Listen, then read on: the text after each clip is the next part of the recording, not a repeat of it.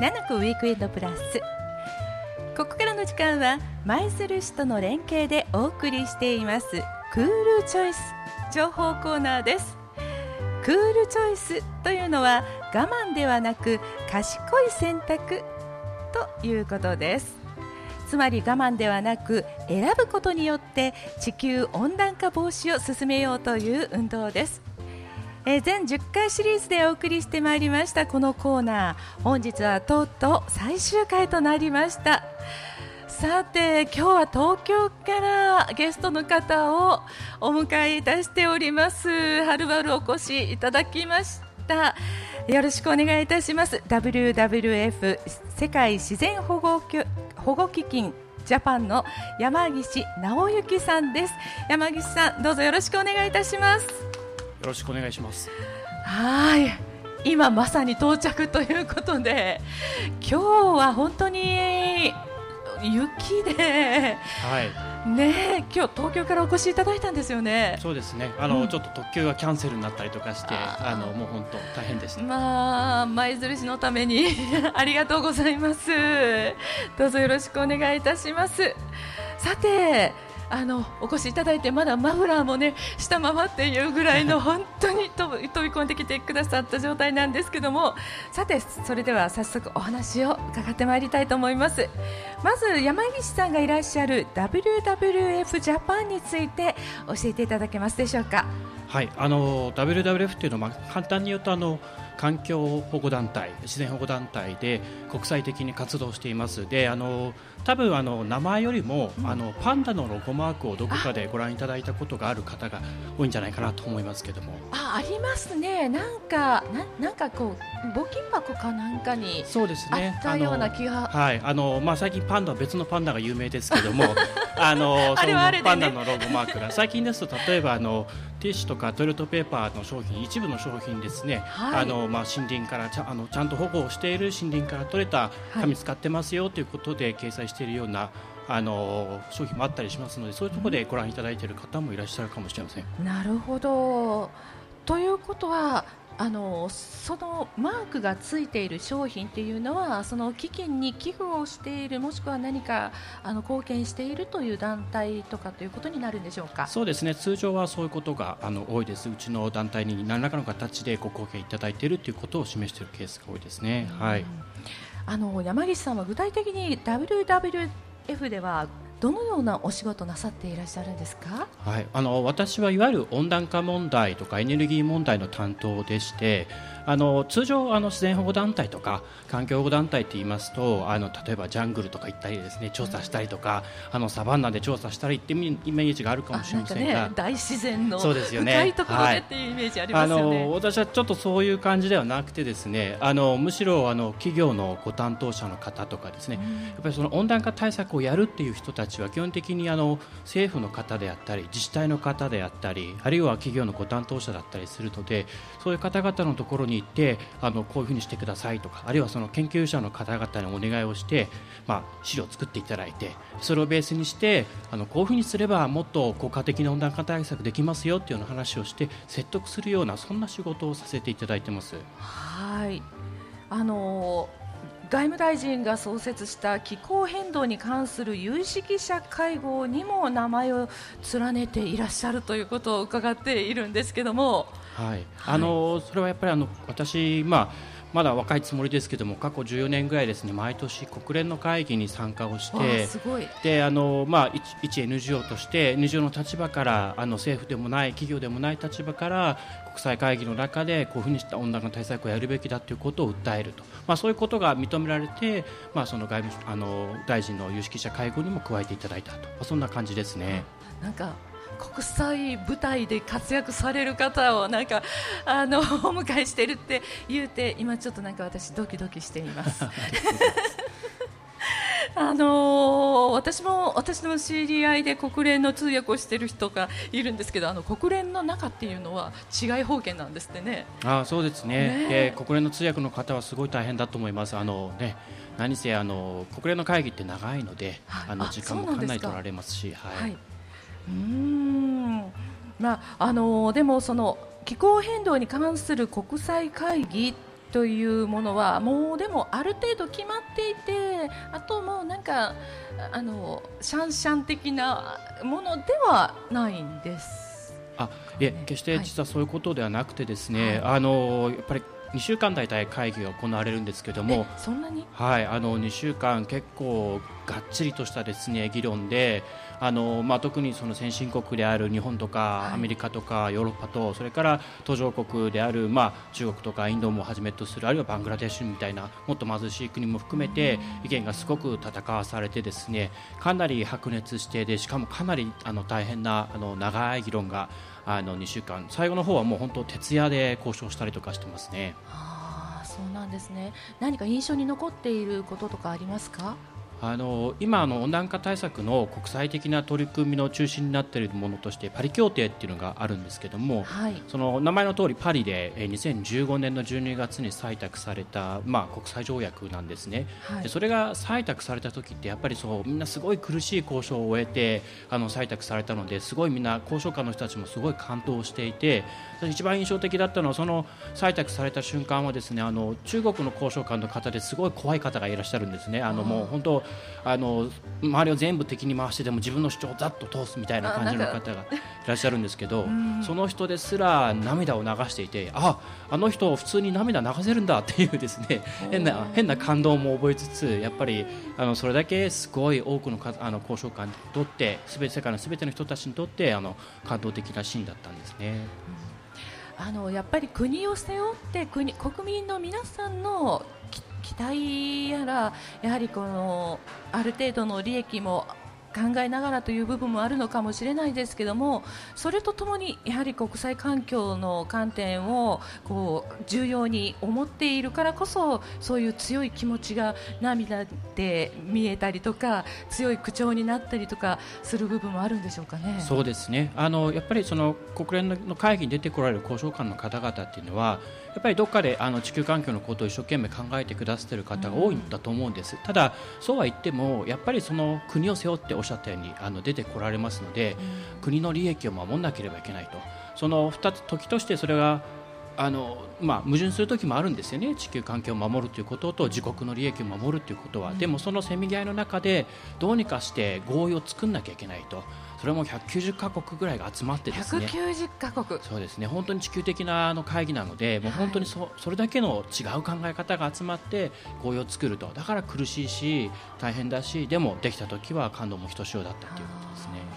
ある意味あの国際のその自然環境を思うオリンピックみたいなものでやはり国の目あの威信をかけてじゃないですけどもやっぱり国のことを思いそして世界中に感動をっていうようなあの共有をできる部分もたくさんありますのでそういうやはりこ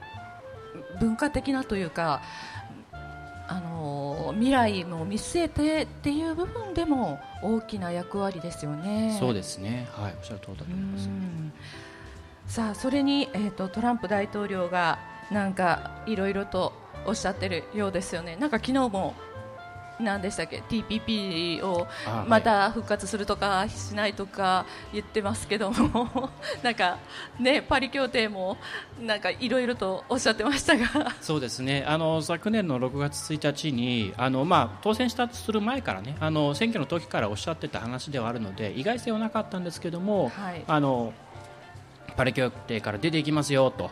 いう話をですねあのトランプさんがあの宣言されましてやっぱり世界的に大きなショックを受けたんですよね、やっぱりみんな。はい、あのただ、ですねあのそれでみんなあの、まあ、なんですか諦めてしまったかというとそういうことではなくて、逆の事象もばって起きてきてそれがちょっとみんなを勇気づけたところがあります。あそうなんですねでもそのトランプ大統領の発言っていうのはやはり大きな意味もしくは大きなこう衝撃っていうか影響力っていうのはありますか？はい。あのー、そうですね。えやっぱりあのアメリカっていうのはその温暖化の原因であるあのー CO2 の排出量でいうと世界第2位なので、あのまあ、そういう意味で言うとやっぱりあの責任が大きい国があのそういう無責任な態度を取ってしまったということであのやっぱり世界的に大きなショックがあったと思いますね。はい、ね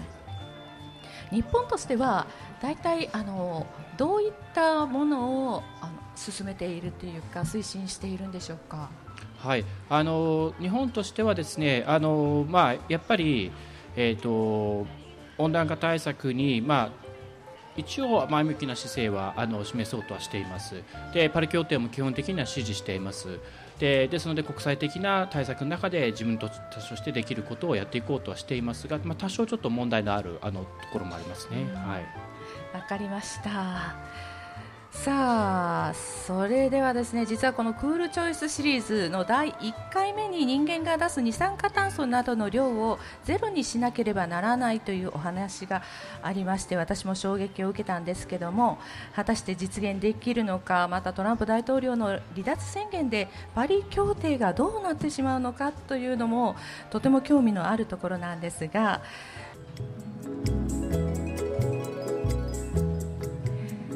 七子ウィークエンドプラス。今日は私坂根道子が生放送でお送りいたしております。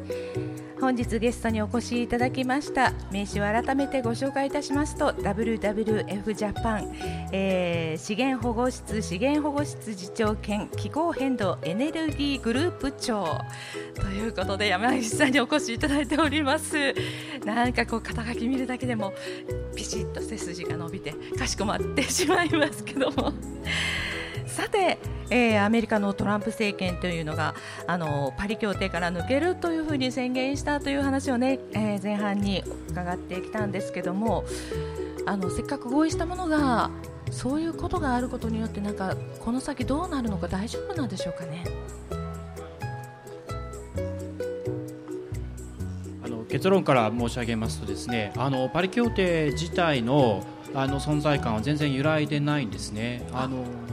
それはすごくあの私自身にとっても、まあ、あの良い驚きだったんですけども。あ良い驚き。はいあのー、まあ、本当そのトランプさんがその宣言をしたのが週末だったんですけども、うん、その翌週の頭にはですねあのアメリカのいろんな州例えばカリフォルニア州とかですねあるいはその結構大きな都市ボストンとかニューヨークとかそれからあの大企業アップルさんであるとか、まあ、いろんな企業あのそういういろんな人たちが一斉に集まって、はい、いやいやいや私たちはあのトランプ大統領はああいうことを言ったけども私たちはパリ協定残りますからということを宣言したんですね集まって。でで、まあ、その名もですね英語で We are still in 私たちはそれでも残るっていう、まあ、同盟みたいなものをですね立ち上げて、ま、当時でもすでに1400ぐらい参加していたのがもう去年の末の国連の会議の時には2500ぐらいまでにですねその参加者が増えていてでしかもあのトータルで見るとあのその同盟に参加しているあの企業さんとか自治体さんとか全部合わせるとですねアメリカの経済の半分ぐらいの人口とか経済規模になるっていうレポートが出てたんですね。ということはアメリカ全体がなんか否定的というわけではなかったということなんですね。そうですねあのなのでまあ、ここはすごくアメリカの面白いところですけども、はい、必ずしもその大統領が言ったことにアメリカ国民が完全についていってるわけではなくてむしろ、いやいやアメリカ国民としてはあのやりますからっていう人も、まあ、少なくとも半分ぐらいはいるということなんですね。まああのー、先ほどねアップルさんとかってこうなんか大きな企業の名前を聞くとなんとなくこう安心したりする部分も大きいんですけども、はい、はい、アメリカの半分ぐらいの企業がってなると多分知ってるところばっかりとかってなるような気もしたりしますけどもね。そうですね、うん、あのまあ今のはそのアメリカ国内の動きですけれども、まあ、世界的にもですね、はい、こういうそのパリ協定に準じて、まあ、温暖化対策やっていきましょうという企業さんのグループっていうのはどんどん立ち上がっているんです。えー、まあ、例えばですねその RE100 っていう名前の,、まあ、あの企業企業連盟みたいなやつがあるんですけどもそれはもう名前の通りですね再生可能エネルギーを今後はもう将来はですね100%あの自分たちのビジネスのためには使っていきましょうという、まあ、そういう連盟なんですね。でまあ、そこに参加している企業さんは先ほど申し上げた例えばアップルさんであるとか、BMW さんであるとか日本ですとあの、まあ、空気とかで有名なリコーさんとかも参加されていて、まあ、要するにあの再生可能に100%にすると CO2 基本的にゼロになりますので、うん、まあ、そういうことをやっていきましょうって、まあ、将来的にはやっていきましょうっていう、まあ、あのビジネスの人たちがたくさん出て出始めてます、うん、あのいろいろなそのヨーロッパの方の車のメーカーさんでも何年度までにはもうエンジンのええの車は作らないとかというふうな宣言をされたところもありますよね。そうですね。あのそれはもう国としてイギリスとかフランスではもうあの2030年40年代においてはですね、まあ、全て電化されてますとか要するにガソリン車とか、まあ、いわゆるディーゼル車がなくなってますよというような制度にしていこうという、まあ、そういう宣言が出されている国もありますね。そうですねなんかこう世界中でこう大きなこう波というか怒涛のようなこう大きな流れうねりとも言うべきものがなんか来ているようなそんな感じもしますね。そうですねあの私たちがその WWF がですね関わっているそういう企業連盟みたいなやつでもあのサイエンスベストターゲッツという名前の、まあ、ちょっと横文字で分かりにくいんですけども、はい、まあ、要するにですね、えっと、パリ協定の目的に向けて科学科学と整合した、まあ、温暖化対策の目標を立てていきましょうよというそういう企業連盟みたいなのがあるんです、はい、でそこにはですね世界からもう300社以上が参加をしていて日本からもですね40社以上が参加してくれています。でそこにはですね例えばソニーさんであるとかトヨタさんであるとかそういったような割と大きな企業さんも参加してくださってます。ちょっとここで改めてなんですけどもそもそもパリ協定って何っていう方もいらっしゃるかと思うんですが、はい、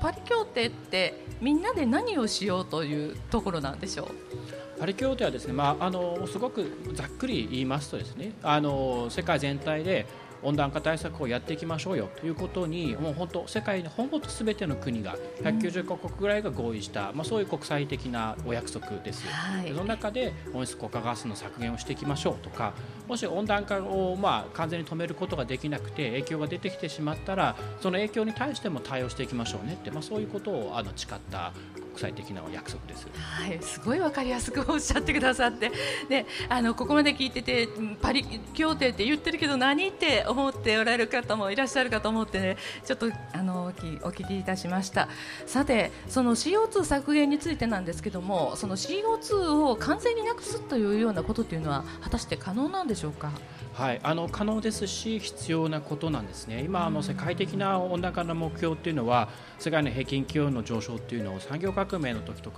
べてまあ2度上昇までに抑えましょうっていうことが大体国際的な目標になっています。でこれ本気で達成しようとすると今世紀後半にはもう世界の CO2 の排出量は基本的にはゼロにしていきましなきゃいけないんですね。でこれをあのじゃあ本当にできるの？っていう質問がたくさんあると思うんですけども、はい、一応ですね例えば日本については我々 WWF ジャパンがですね研究者の方に委託をして本当にできるんですかということを研究としてやってもらった研究報告書があります。でこれを見ますとですねあの、まあ、省エネもやりつつ再生可能エネルギーをきちんと広げていくことができれば、まあ、少なくともあの技術的にはできますねという結論が出ているんですね。まあ、その産業革命というと1700年代まあ、日本でいうと江戸時代ということになりますがその頃のような綺麗なあな空気だとかそういうふうなところに戻すためにその頃のような生活をしようというのではなく今の技術でそれを叶えようというようなことですかね。そうですね。あの例えば省エネなんかでいうとその例えば今おっしゃったみたいにですねあの、まあ、ゼロにするということは生活を後戻りさせなきゃいけないということなんでしょうという意見も出てくる時があるんですけども、うん、実はそういうことではなくてですね例えばあの、まあえっと、震災があった後にですね LED ね、の電球がすごい増えましたよね、はい、で昔はあれ1個8000円ぐらいしてたやつが今もうあの買わないとちょっと損するぐらいの勢いで1000円台ぐらいでもありますのでね。はい、でもう寿命も長いし、うん、あの使う電力も4分の1ぐらいなんですよね、うん、前と比べると。で、まあ、そういうのもありますしあとはそのそういう形ですね。そのあるのにもうすでに技術としてはあるのにまだ広がっていないものって結構あるんですよ。あのお家の断熱とかですね、まあ、そういうのも結構日本ではまだまだ進んでないのでこういうのをやっていくとあのできるんじゃないかということですね。はいまあ、あのお安くなっていくのは私たち消費者にとってはとても喜ばしいことではあるんですがあまりにもいろんなものが安くなりすぎると経済への悪影響という懸念もあったりするんじゃないかと思うんですけどもそのあたりはどうなんでしょう？まあえーとですまあ、最少なくともですねあのここ最初の10年ぐらいはですねやっぱりあの何らか新しいものを導入していかなきゃで新しいものを導入するということは基本的には、まあ、企業さんからしてみるとなんか買ってもらえるとか、はい、あるいはその新しいあの家にしてもらえるとかあるいはその建て替えるときあの引っ越しするときに何か追加でやってもらえるとかということになるのであのそういう新しいあの省エネ技術を作っている人とか、あの再生可能エネルギーを作っている人からするとあのビジネスになるわけですよね、あの売れるものがあるから、はい、で日本経済全体として見ると最初の10年ぐらいやっぱりちょっとあの初期投資というかお金がかかるんですけれどもあのその後はですねおそらくお得になっていくんですね。うんそうですね。ということは、まあ、経済にとってもまたこう意外とこう 役に立つというかあの上手に循環して回っていくようになるんだなというようなことなんでしょうね。そうですね。はい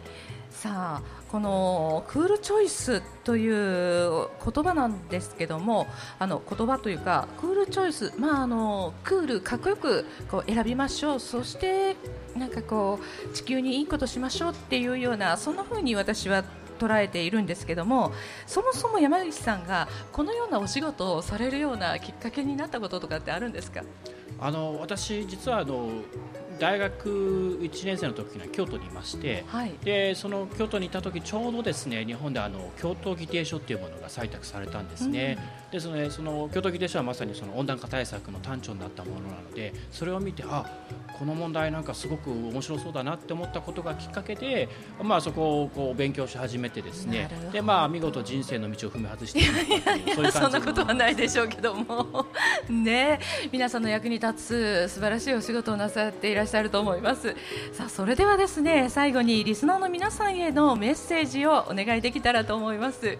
はい。あの温暖化対策っていうと私こういうところに呼ばれると大体こう身の回りでできることから始めましょうっていう話も、まあ、するんですけどもでよくあの求められがちなんですけど皆さんあのクールチョイスっていう言葉に表れているように選ぶっていうこともぜひ重視してください。チョイスですね、はい。あの商品を選ぶときに CO2 削減につながるかどうかとかですね。政治家を投票しに行くときに選ぶときにあのちゃんとそういうことを考えている人を選んでいるかどうか。銀行を選ぶのももちろん大事ですし電力会社を選ぶのも大事ですしそういう形で皆さんが選ぶということを通じて社会を変えられるんだということはぜひ自覚していただきたいなと思いますはいそれがクールかっこよさにつながるということを皆さんが自覚していただけると一番いいですね。はい、はい、山口さん、今日は本当に遠いところからお越しいただきましてありがとうございました。ありがとうございます。はい、本日ゲストにお越しいただきました WWF ジャパンの山口直之さんでした。どうもありがとうございました。あ、大丈夫です。あ山岸直之です。大丈夫です。ありがとうございます。はい、ありがとうございました。失礼いたしました。さあということでラジオお越しのおおお聞きの皆さんお越しのってラポールにお越しのとラジオでお聞きの一緒になってしまいましたけども いかがでしたでしょうかね、えー、舞鶴市と FM 舞鶴が連携してお送りしてまいりましたクールチョイス情報コーナー。これで第10回が終了いたしました。このコーナーは温暖化によって舞鶴の海にも影響が現れていること。家電製品そして給湯器住宅移動方法などさまざまなことを賢く選ぶことによって省エネになるだけではなく私たちの暮らしにメリットがもたらされること。そして世界は温暖化防止のために大きく動いていることを毎回ゲストをお招きして伺ってまいりました。